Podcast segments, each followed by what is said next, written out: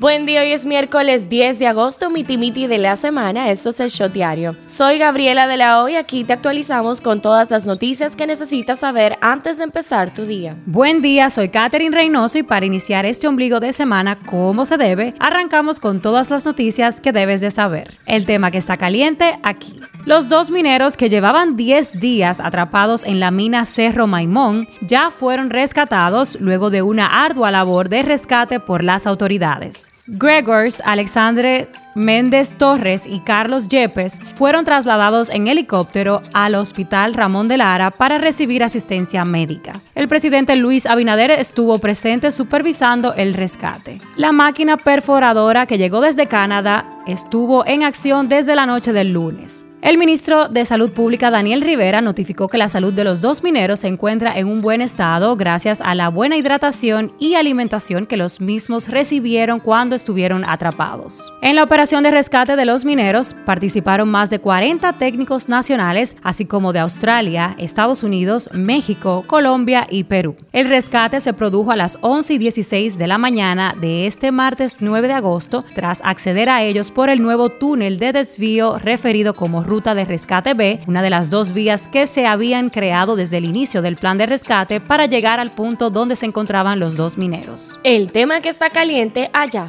El expresidente de Estados Unidos Donald Trump dijo el lunes que su casa en Palm Beach, Florida, fue allanada por agentes de la FBI. Después de trabajar y cooperar con las agencias gubernamentales pertinentes, esta incursión no anunciada en mi casa no era necesaria ni apropiada, dijo Trump en un comunicado. Trump se negó a decir por qué los agentes del FBI estaban en Mar-a-Lago, pero el expresidente dijo que la redada no fue anunciada y que incluso irrumpieron en su caja fuerte. Mi hermosa casa Mar-a-Lago en Palm Beach, Florida, está actualmente sitiada, allanada y ocupada por un grupo de agentes del FBI, dijo en un comunicado. El expresidente estadounidense Donald Trump pidió este martes donaciones individuales en su sitio web para hacer frente a la casa de brujas que sufre tras el registro por el FBI de Mar-a-Lago. Horas después de que la mansión fuera registrada, numerosos miembros del Partido Republicano salieron en defensa del exmandatario y calificaron el suceso como una persecución política. Esto es lo que está trending. Arajet, la nueva línea aérea dominicana de precios bajos, inició la venta de boletos con precios desde 55 dólares por trayecto y 158 dólares ida y vuelta con impuestos incluidos para diferentes destinos en el norte, centro, Suramérica y el Caribe que conectarán Santo Domingo con nuevas experiencias turísticas y comerciales, convirtiendo al país en un centro de conexiones para las Américas. Una madre denunció que el actor dominicano Andrés Castillo acosó a través de llamadas telefónicas a su hija menor de edad con la promesa de ofrecerle un papel en una supuesta película de su autoría. Según narró la denunciante, quien también es actriz al programa El Informe, este invitó a la adolescente de 14 años a participar en un supuesto casting de una película extranjera. Aunque quedó de enviarle el guion para que la joven lo presente a sus padres, este advirtió que debía actuar con discreción, además de su insistencia en un encuentro sin la compañía de sus padres o algún adulto, así lo reveló el audio de su conversación a través de llamada telefónica. El doctor Félix Antonio Cruz Jiminián está en estado de reposo luego de que presentara problemas cardíacos como secuela del COVID-19. En las efemérides, el 10 de agosto se celebra el Día del Rey de la Selva, el León. Politiqueando un chin. El PRM pospuso para el jueves la reunión en la que la dirección ejecutiva de esa organización escogerá a quienes presidirán el Senado de la República y la Cámara de Diputados durante la próxima legislatura que inicia el 16 de agosto.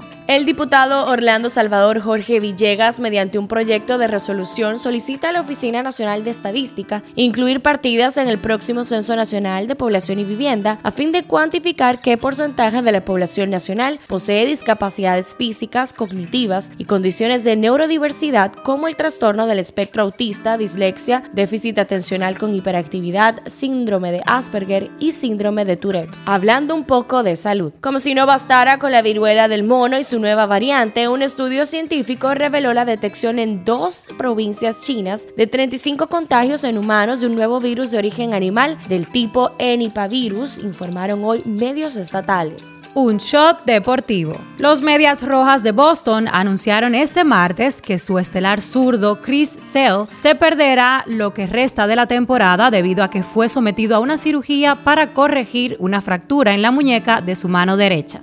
Serena Williams dice que está lista para alejarse del tenis después de ganar 23 títulos de Grand Slam, volviendo su atención a tener otro hijo y sus intereses comerciales. Cumpliré 41 este mes y algo tiene que ceder, escribió Williams en un ensayo publicado el martes por la revista Vogue. Los cachorros y los rojos utilizarán uniformes retro al estilo de los que vestían a, principios del siglo XX cuando se midan en los maizales de Dyersville, Iowa, este jueves para la segunda edición del juego Field of Dreams, Campo de Sueños en español, presentado por Jayco. Los uniformes de ambas novenas estuvieron develados este lunes en las redes sociales. Pasa en TNT, pasa en el mundo. La Secretaría General de la OEA instó este lunes a la comunidad internacional a pagar la cuenta para sacar a Haití del peor de los mundos con Estado y sociedad civil débiles, tras 20 años de fracasos. La crisis de Haití es resultado directo de las acciones de las fuerzas endógenas del país y de la comunidad internacional, cuya presencia 20 años en el país fue uno de los fracasos más fuertes y manifiestos que se haya implementado. En cooperación internacional aseguró una nota de la Secretaría de la Organización de los Estados Americanos que encabeza el señor Luis Almagro. ¿Qué dice la gente en Twitter? El alcalde por Higüey, Rafael Barón Duluc, hizo un mea culpa y pidió disculpas a la sociedad dominicana por haber dicho lo que no debía decir al referirse al consejo que le dio al periodista Wilkin Paniagua de que se abstuviera de no informar cosas internas del ayuntamiento porque alegadamente perjudicaba al oficial Alcántara, jefe de seguridad del ayuntamiento, y podría tener consecuencias funestas. Baron Duluc dijo que se trató de un audio interno con mensaje donde se mezclaron algunas cosas serias con chercha en base a relajo. En la farándula. El actor Ezra Miller fue acusado de robo agravado en Stamford, Vermont,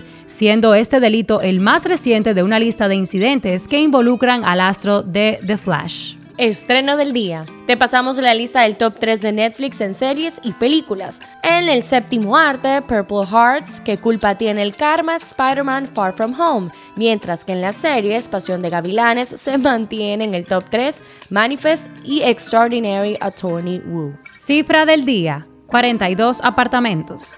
Como parte de las pesquisas contra los involucrados en la red de lavado de activos del narcotráfico desmantelada con la operación FM, el Ministerio Público incautó 42 apartamentos localizados en distintas zonas de Santiago y San Francisco de Macorís. Este shot llega a ustedes gracias a Harina Mazorca. Esto ha sido todo por el día de hoy. Recuerden seguirnos en nuestras redes arroba el punto shot para más actualizaciones durante el día. Nos vemos cuando nos escuchemos.